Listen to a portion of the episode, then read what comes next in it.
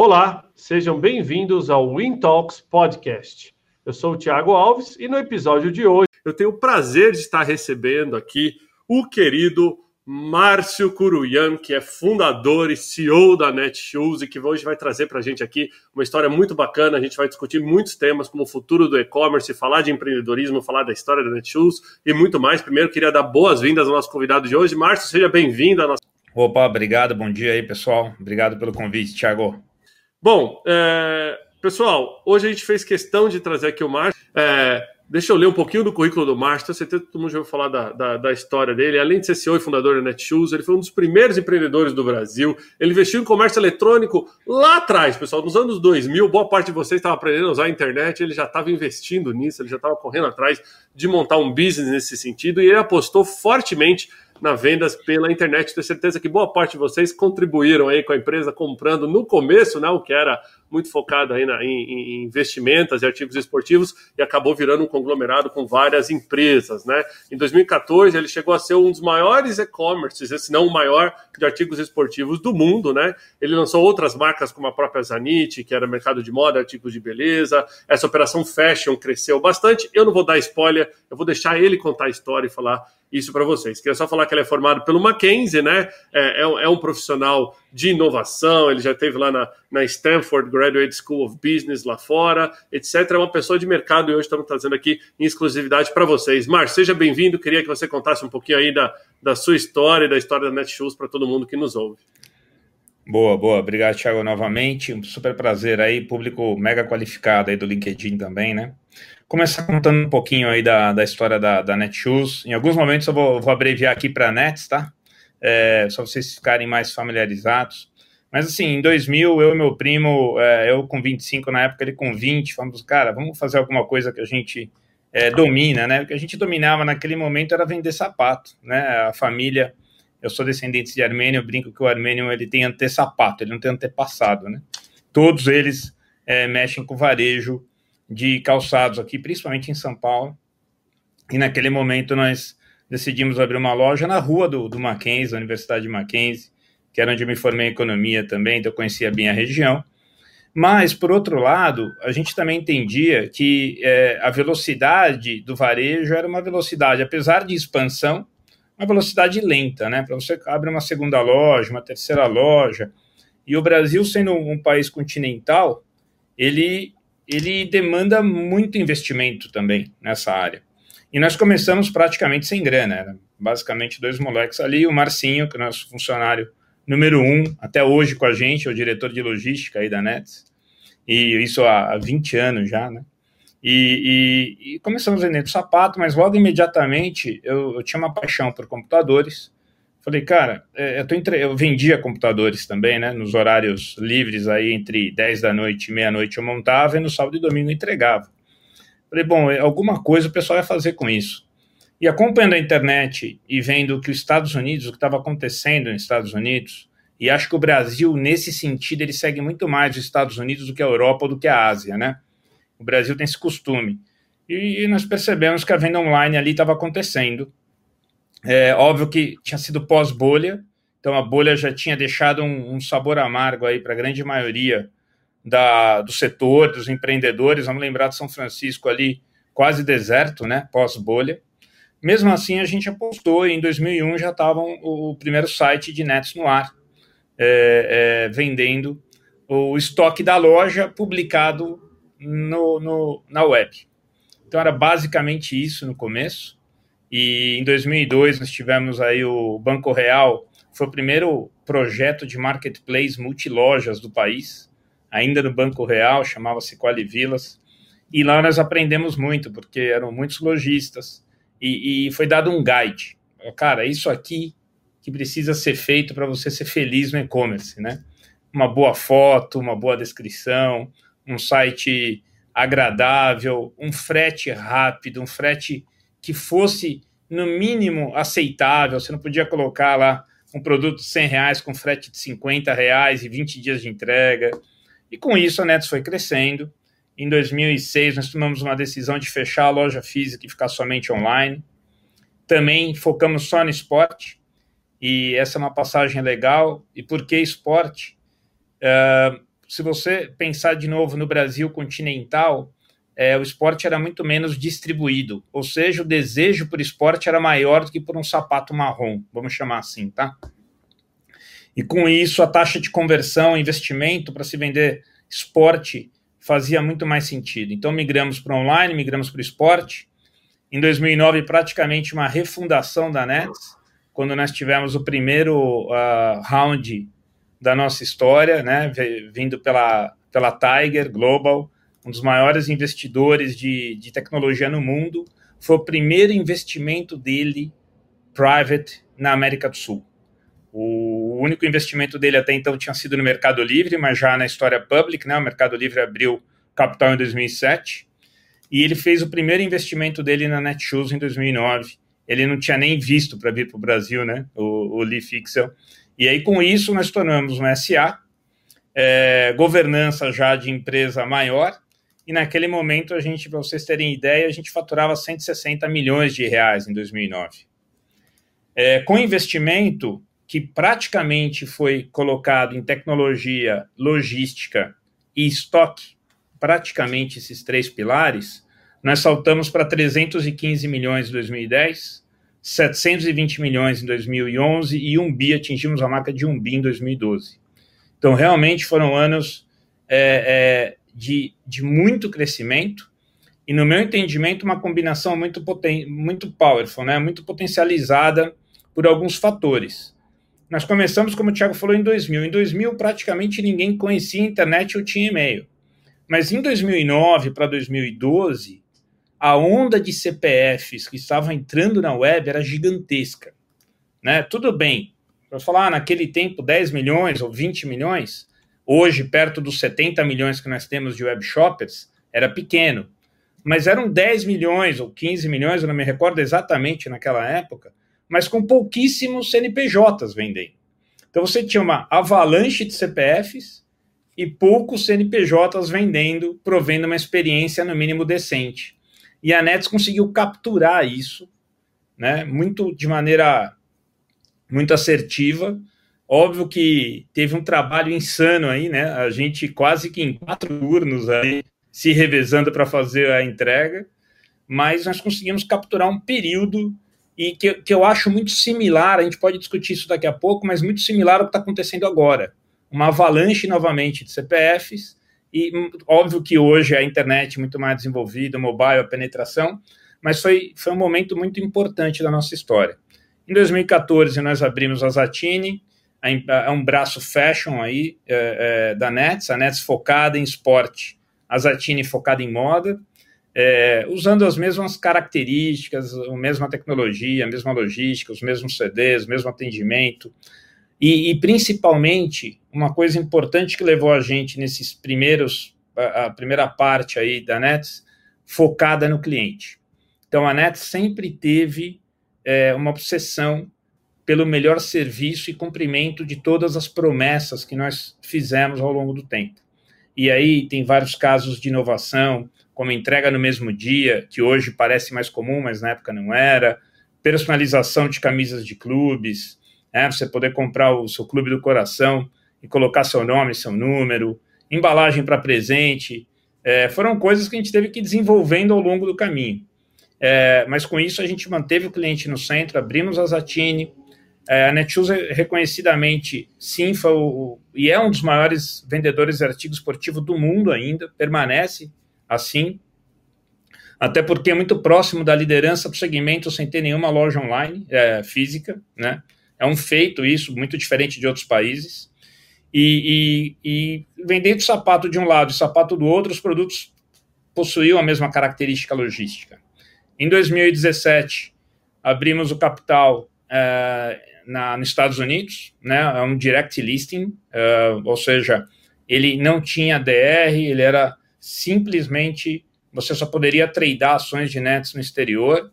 É, eu esqueci até de comentar aqui, em 2011 nós também abrimos as operações de Argentina e México, tá? E ficamos com Argentina e México até é, praticamente os últimos dias é, recentemente da história. Mas a, a, a, gente também passou por um processo de inter, internacionalização acreditando que Argentina e México somados poderiam dar o mercado brasileiro. E, e, quando a gente olhava o tamanho de mercado, isso fazia totalmente sentido.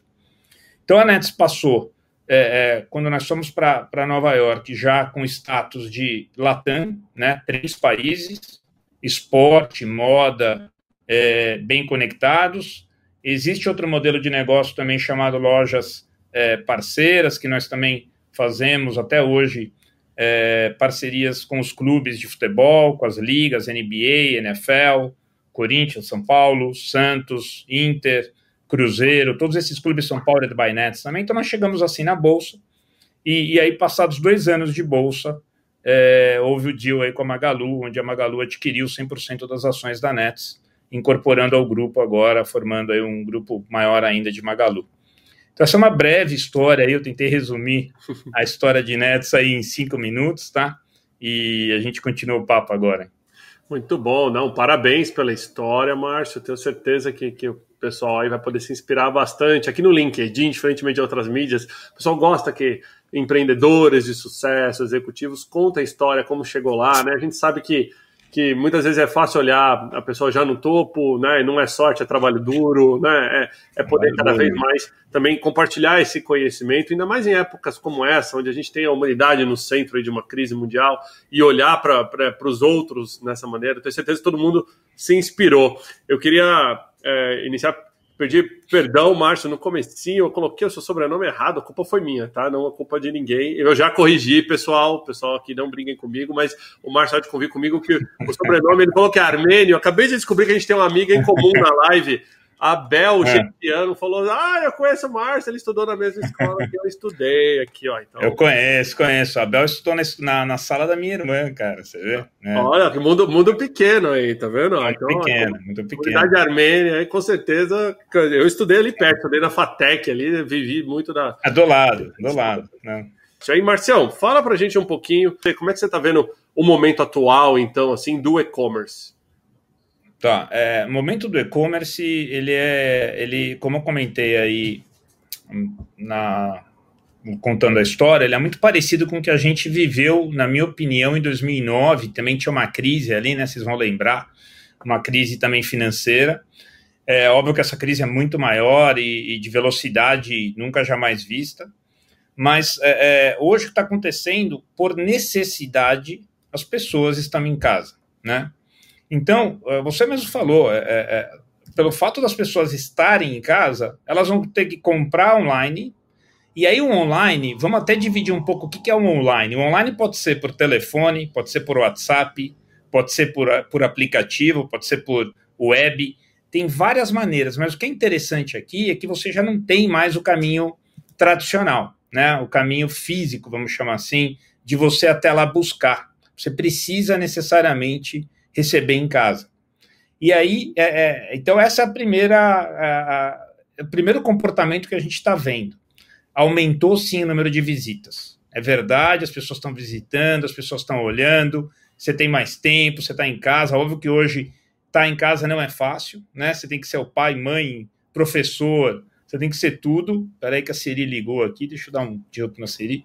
Então, tem aí essa necessidade. Quando você coloca a necessidade é, é, de lado, começa a ter as categorias, as, algumas categorias são essenciais. E isso também é, é do ser humano, é da família. Você precisa fazer o seu supermercado, você precisa ter os itens em casa. É, e aí a gente percebeu um boom na cadeia dos supermercados. Supermercados, dentro da categoria de não duráveis, teve um crescimento em torno de 15% né, nesse, nessa. Desculpa, o supermercado cresceu, ele quase que quadruplicou. A categoria no online quase que quadruplicou. O supermercado, em geral, cresceu 15%. E aí você percebe que não estavam tão preparados para essa explosão. Né? E, e o serviço ainda está se arrastando, ainda está é, construindo algo mais estrutural.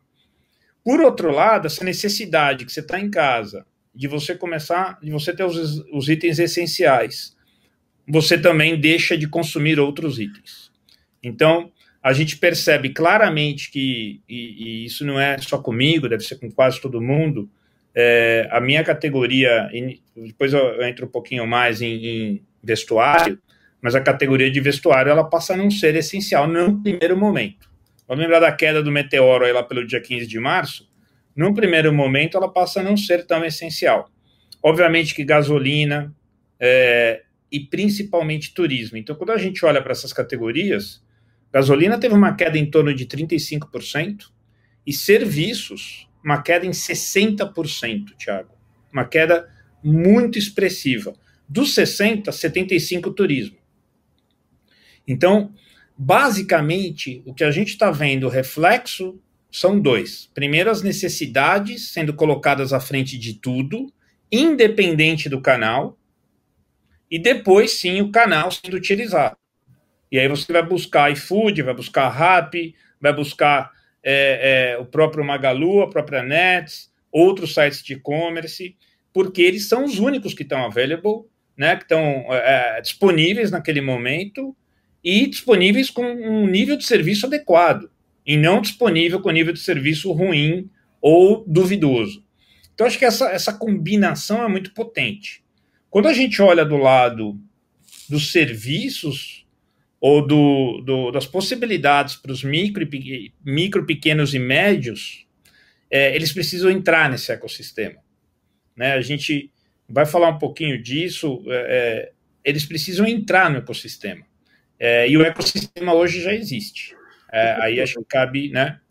Agora, Márcio, é, teve uma pergunta bacana aqui uh, que depois eu vou pedir para a gente falar no finalzinho, uh, mas só para a gente guardar ela aqui, sobre acessibilidade no site da Netshoes, né? parabenizando a acessibilidade do site da Netshoes. Pergunta do querido Jacques Haber da Andrea Schwartz, que levanta essa bandeira de acessibilidade. Eles pediram para você comentar um pouquinho mais lá sobre isso, mas vamos guardar ela para o final, só para não perder. Muitas perguntas aqui ó, sobre business, dica que você pode dar para pequenos comércios que tiveram que fazer a adesão digital. Não foi uma transformação, né? Porque eles não tiveram é, tempo de se é. transformar, é. foi uma adesão digital. Qual seria a sua dica? Cara, muito boa essa daí, viu? Essa eu vou guardar para mim. Adesão digital é, e depois patente, a transformação. Patente, patente, boa. É, bom, primeiro a gente viu aqui o show de horror que foi a que está sendo os últimos dois meses, né? É, a gente tem duas possibilidades aqui: sentar e chorar ou trabalhar para reverter o cenário. Eu gosto muito mais da possibilidade de dois, e, e é eu acho que todo mundo deveria estar tá fazendo nesse momento. Então, em grandes crises, abrem-se novas possibilidades, e, e, essa aqui é uma crise sem dimensões. É, a gente vai ter que trabalhar agora para essa adesão digital e, logo na sequência, uma transformação digital. Então, tá, tá se falando muito do momento novo, né? Do novo normal. Eu não sei ainda o que vai ser o novo normal. Eu só sei que a gente está vivendo o velho tumultuado. Então, dentro desse velho tumultuado, a gente precisa tomar decisões agora para continuar o business e, e se manter vivo para que depois, com um mar um pouquinho mais calmo, a gente consiga desenvolver a transformação. Bom, senhor, agora, é, é, não tem muito, é, é, pelo menos no meu entendimento, a gente precisa ser muito focado num caminho muito estreito de adesão, como o Thiago falou, digital.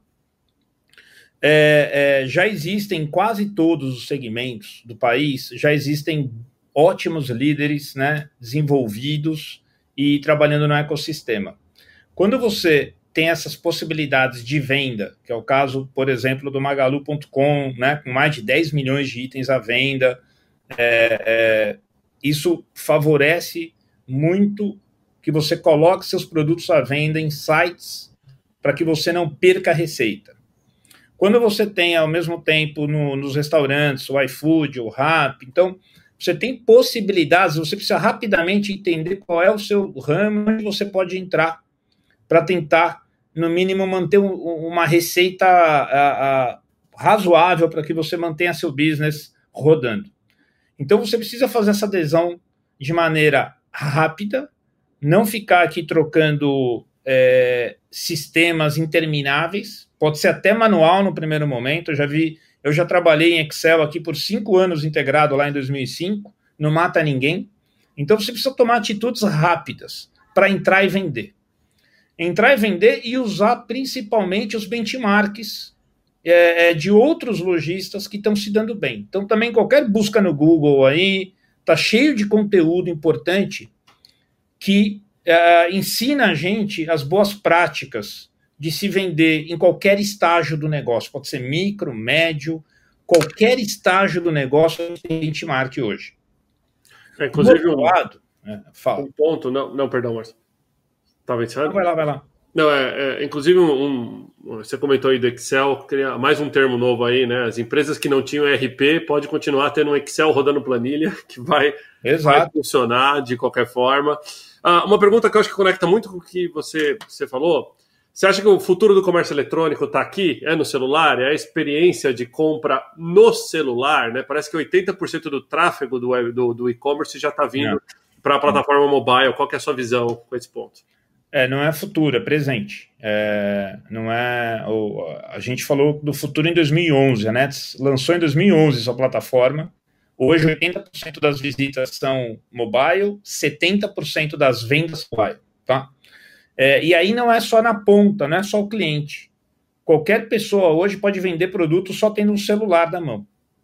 Né? Você tira a foto, vamos lembrar que você pode tirar uma foto, você pode digitar, você pode cadastrar, você pode receber dinheiros, você pode fazer tudo pelo celular. Então, o celular é, é praticamente um computador aí de 15 anos atrás, agora na palma da mão. Então, em resumo, sim, é o caminho. É, é, que todo mundo deveria, de novo, estar tá usando os benchmarks e, os, e as possibilidades para colocar seu business no ar. É, uma outra pergunta, é, Márcio, que chegou para a gente aqui. É, o quão, se você tivesse que tirar sua bola de cristal aí, assim, o quão que o mercado físico vai ser substituído pelo e-commerce? É lógico que não no, no, número geral, mas qual você acredita que são os segmentos que devem migrar para o e-commerce e ficar no e-commerce e cada vez menos lojas físicas?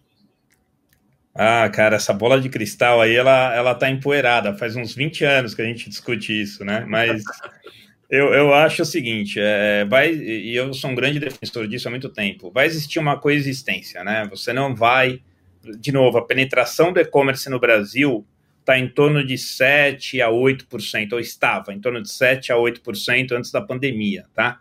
Enquanto que países mais avançados, Estados Unidos já está em 20%, China bate 30%.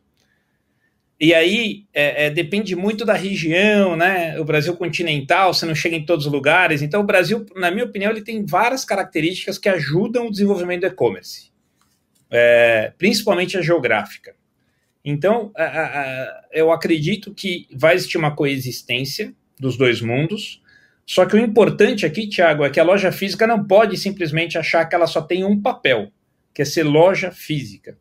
E ela tem que receber o cliente ela tem que entender o seguinte: é todos estão interligados. O cliente é único, então ele pode acessar o seu business pelo celular ou ele pode ir até sua loja. Você precisa reconhecer ele do mesmo jeito, você conhecer as preferências dele do mesmo jeito, ofertar para ele os produtos que ele gosta do mesmo jeito.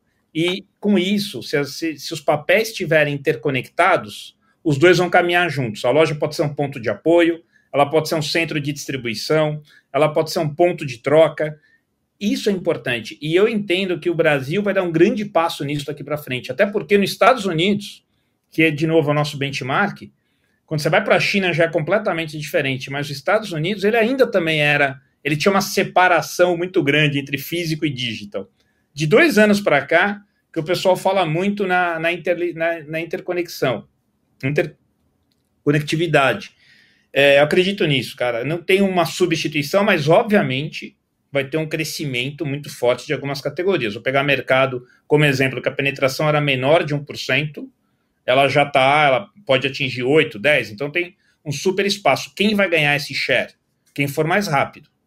Então tem um share em jogo aí, um rouba-monte, e quem for mais rápido, é, é rouba-monte, né? O PIB não cresce há 10 anos. Então, quem chegar mais rápido vai roubar uma parcela desse mercado para poder aí sim juntar na sua loja física, tá? Adorei o exemplo do Rouba Monte. Aliás, é uma bela lição de economia para crianças. Quem nunca testou, você ensinar que é. Rouba Monte no baralho é ensinar economia. E é verdade, né? É, mas, país que não numa... economia que não cresce, cara, é, né? alguém tá pegando de alguém aqui na história. É verdade, até ó, o Egídio. Deixa eu trazer a pergunta do Egídio, do Egídio aqui pra gente, depois eu vou para mais algumas perguntas do pessoal. Deixa eu só colocar aqui para vocês, pessoal. Que aqui é One Man Army, temos toda essa estrutura aqui. Deixa eu botar a pergunta do Egídio, aumentar para o Márcio ouvir. Bom dia, Tiago. Bom dia, Márcio. Eu sou o Egídio Oliveira, membro do Comitê Executivo do Procurement Club eu gostaria de saber do Márcio como ele vê que o profissional de procurement pode ser o agente da transformação digital dentro das organizações e dos negócios. Um bom dia, obrigado. Bom, obrigado aí, Egídio, pela pergunta. É... Bom, vamos lá. A gente está falando aqui, quando a gente entra na esfera de ecossistema e plataforma, é, às vezes a gente pode chamar de varejo 2.0, eu já nem chamo de varejo, tá? Porque varejo para mim era o simples transacional, era o fato, era o ato de um cliente comprar algo em algum lugar. Isso para mim mudou drasticamente, né? Porque o cliente busca. Vamos lembrar só de uma, de uma coisinha antes. Antigamente, quando você decidia abrir a sua loja, você procurava uma, um ponto. Lembra da história do ponto, né? Vamos procurar os melhores pontos da cidade. Os melhores pontos são aqueles que tem mais gente, que tem mais fluxo. Hoje em dia, o cliente, e com a pandemia está provado, o cliente não precisa mais sair de casa e a geografia não é tão importante, porque ela é, mas não é tão importante. Você com o celular na mão, você busca tudo, tudo. E você compara de maneira muito rápida, muito fácil. Então, resumindo aqui a história, é, é esse, essa evolução do varejo passa por um ecossistema, uma, uma, um varejista muito mais complexo, porque ele agora ele é um cara de CRM, ele é um cara de logística, ele é um cara de atendimento ao cliente e, e ele é um cara de tecnologia. E por último, ele é um cara de marketing digital. Então, quando você coloca tudo isso na cesta, o varejista que tinha uma, tinha uma estrutura muito mais linear, muito mais vertical de compra e venda, passa a ser um agente de relacionamento e logística. Então, é, eu acredito que sim, esse profissional hoje é, é, é essencial para que todo mundo passe para o next level. Senão, senão a gente não vai conseguir avançar para o next level.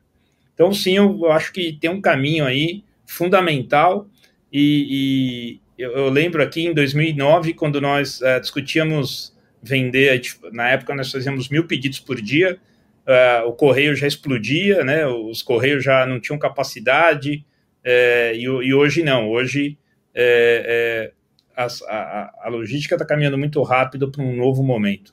Inclusive, essa é uma das perguntas aqui ó, da Patrícia Moraes. Ela fala o seguinte: que os pequenos comércios sofrem com o serviço de frete, principalmente quando tem produto de baixo Sim. valor o frete é o mesmo valor, eles, eles, eles se sentem, digamos assim, sem capacidade de competir com as grandes redes, redes varejistas. Mas eu acredito que frete também vai se reinventar agora, queda de preço de combustível, né? E nessa crise toda, provavelmente esse mercado também deve é, baratear. O que, que você acha? Olha, tem dois caminhos aqui que eu estou percebendo. O primeiro é você se filiar a algum grande. Né? Então, quando você está vendendo seus produtos em algum marketplace, você recebe de bandeja de presente o contrato dele. Então, esse é um bom caminho para quem está aí com custos altos de frete. Custo alto de frete detona a venda, tá, senhores? Não vende quem tem frete muito alto. Verdade. O ideal não vende, esquece. O ideal é isso aqui é, é o primeiro item para a taxa de conversão cair é, é, o tempo de entrega e o custo da entrega. Então, quanto o quão mais rápido e mais barato você entregar, você pode dobrar a sua taxa de conversão façam o teste, aí depois vocês me cobram, mas podem fazer o teste. Né? Diminui o frete, diminui o tempo de entrega, você vai ver o que acontece com o mesmo número de visualizações do seu produto. Se filiar algum grande cara, né, vai te trazer aí é, benefícios de frete imediatos. O outro caminho é o Uber-like, né? É, é uma log, né? São caras que estão se desenvolvendo, transportadoras, quebrando esse monopólio terrível aí dos correios, é, de ah, eu só eu entrego. Não, não é só você que entrega. Hoje temos vários couriers e o modelo Uber-like deve beneficiar a grande maioria dos lojistas, tá? É, como é que você vê, então, especificamente Brasil aí para os próximos anos, quando a gente está falando de e-commerce, né? Algum setor você acredita que traciona daqueles que a gente viu caindo bastante? O que, que você acha que volta? A tua opinião pessoal? Hein? Bom, e-commerce é um caminho sem volta, sempre foi, né? E agora deu uma largada na avenida. Eu acho que setores essenciais vão explodir. Então, quando a gente pega a categoria mercado, drogaria, são produtos que têm nome e sobrenome, né? São marcas conhecidas. Você tem uma cesta recorrente. Eu, eu sonho aqui que um dia você pode virar para o teu celular e falar, o Google, o Siri, é, faça meu supermercado.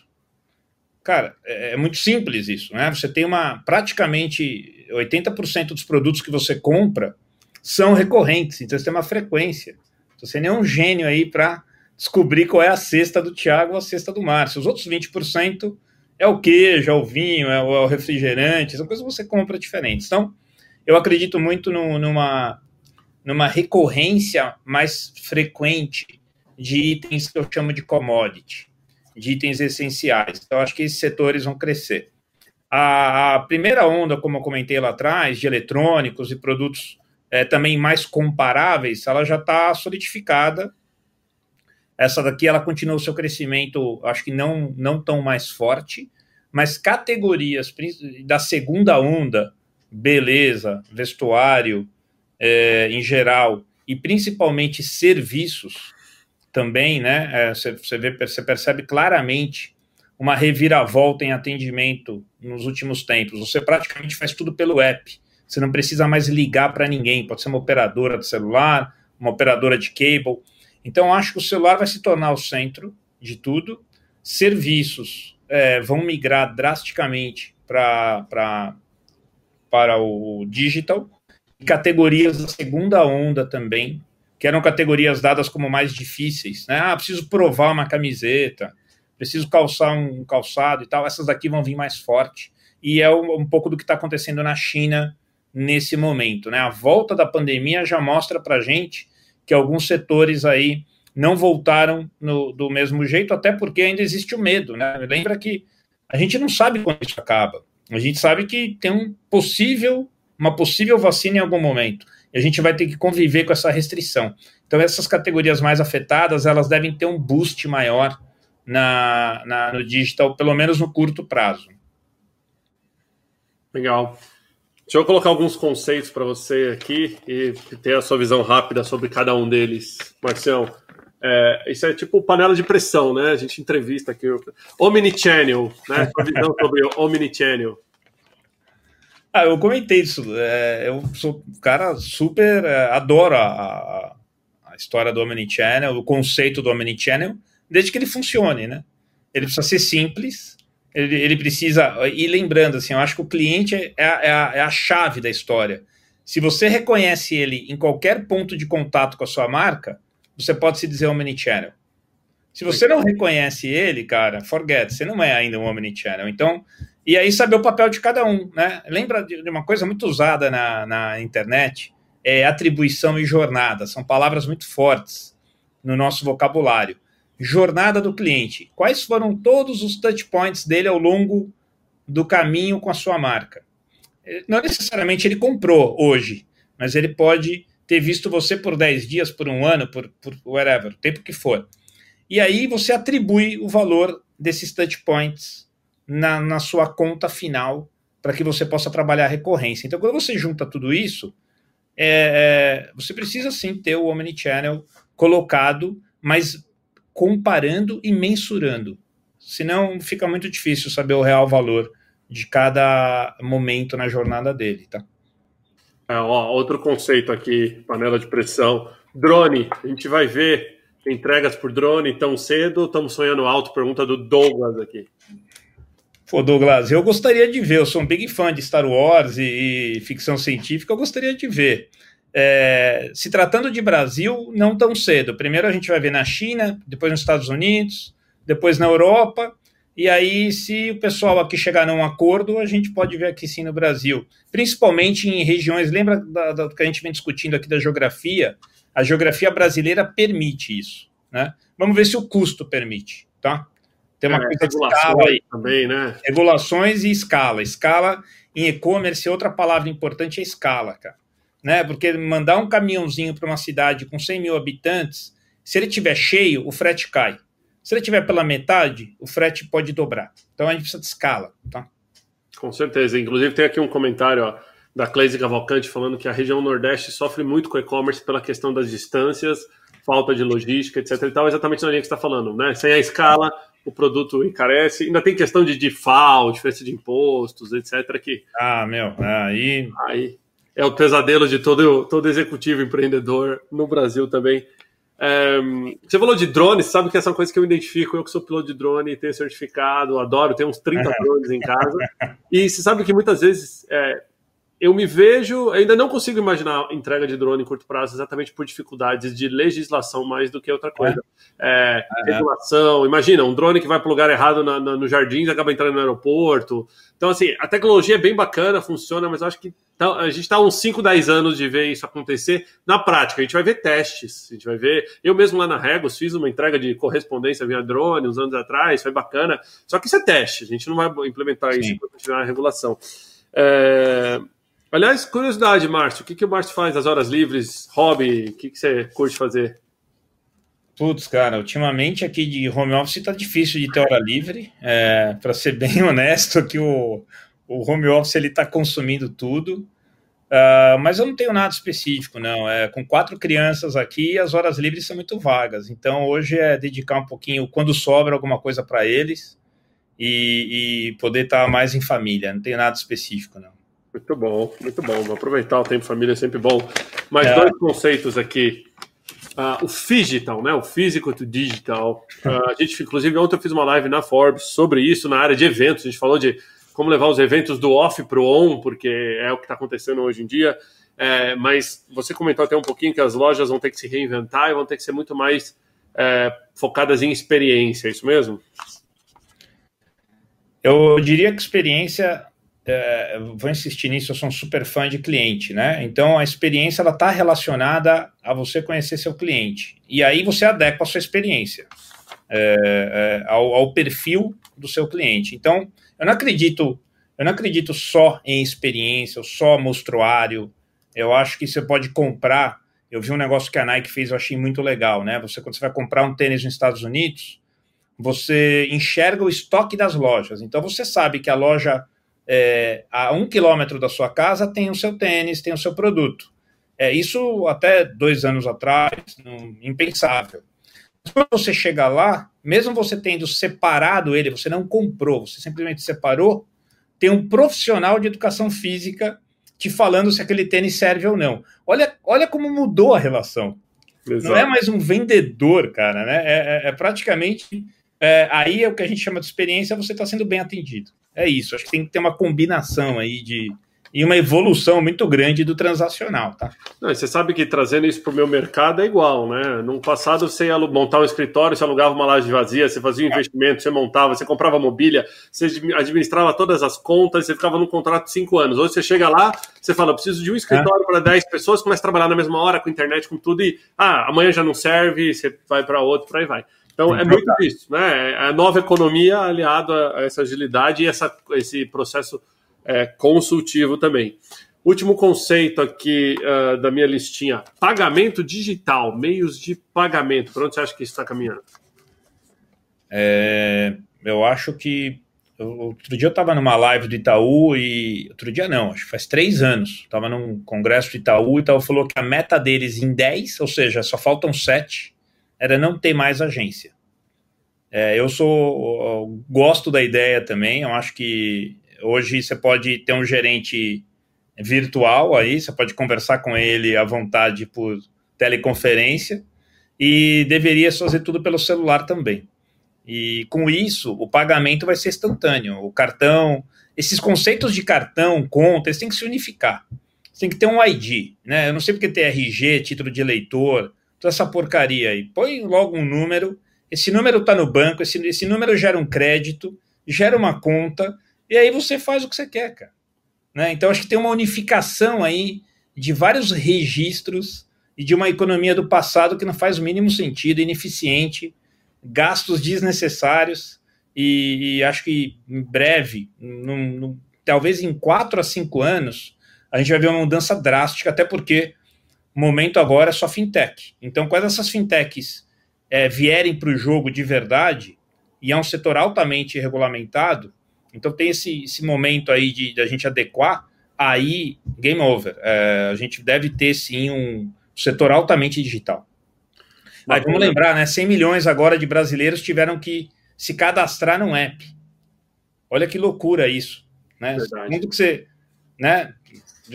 Só isso, né? 100 milhões, foi, metade da população. E já foi difícil, né? Então você imagina. É, mas, mas estão pagando 600 reais no mínimo para que isso aconteça. Tem um prêmio embutido, né? Nessa história. É, então as pessoas estão que realmente é, é, vai acontecer na marra, não tem outro jeito. Né?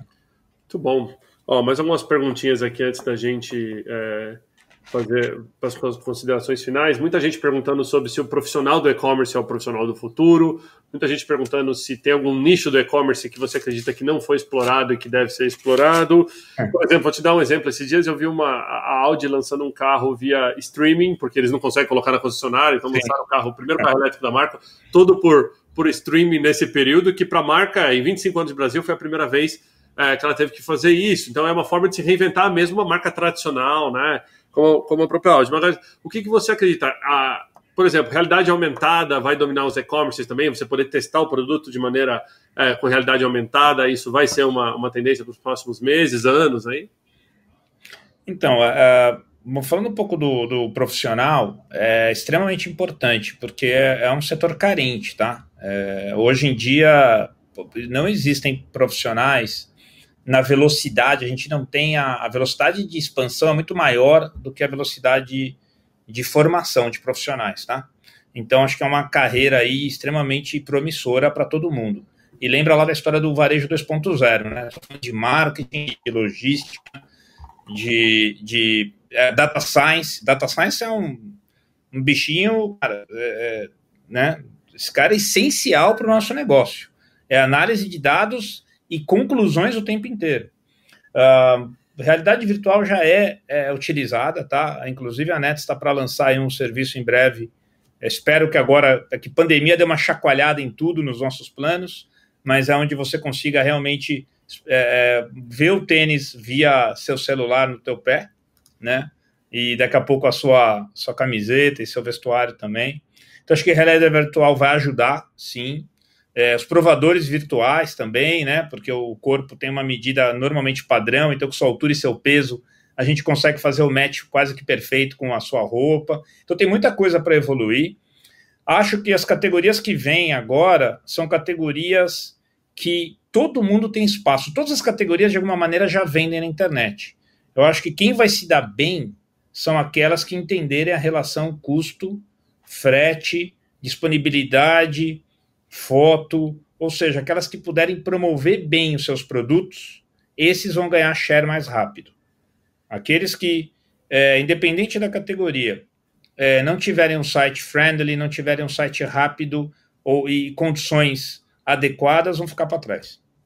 Aliás, esse seu comentário sobre vestuário eu vou fazer particular, porque comprei muito do Netshoes, tenho dois metros de altura e calço 48. Então, o único lugar que eu achava era online. É. Nunca tive o prazer de entrar numa loja de calçado e falar, gostei daquele modelo, me dá um 48, não existe. Não. Né? Então, não é, sei bem do que você está falando.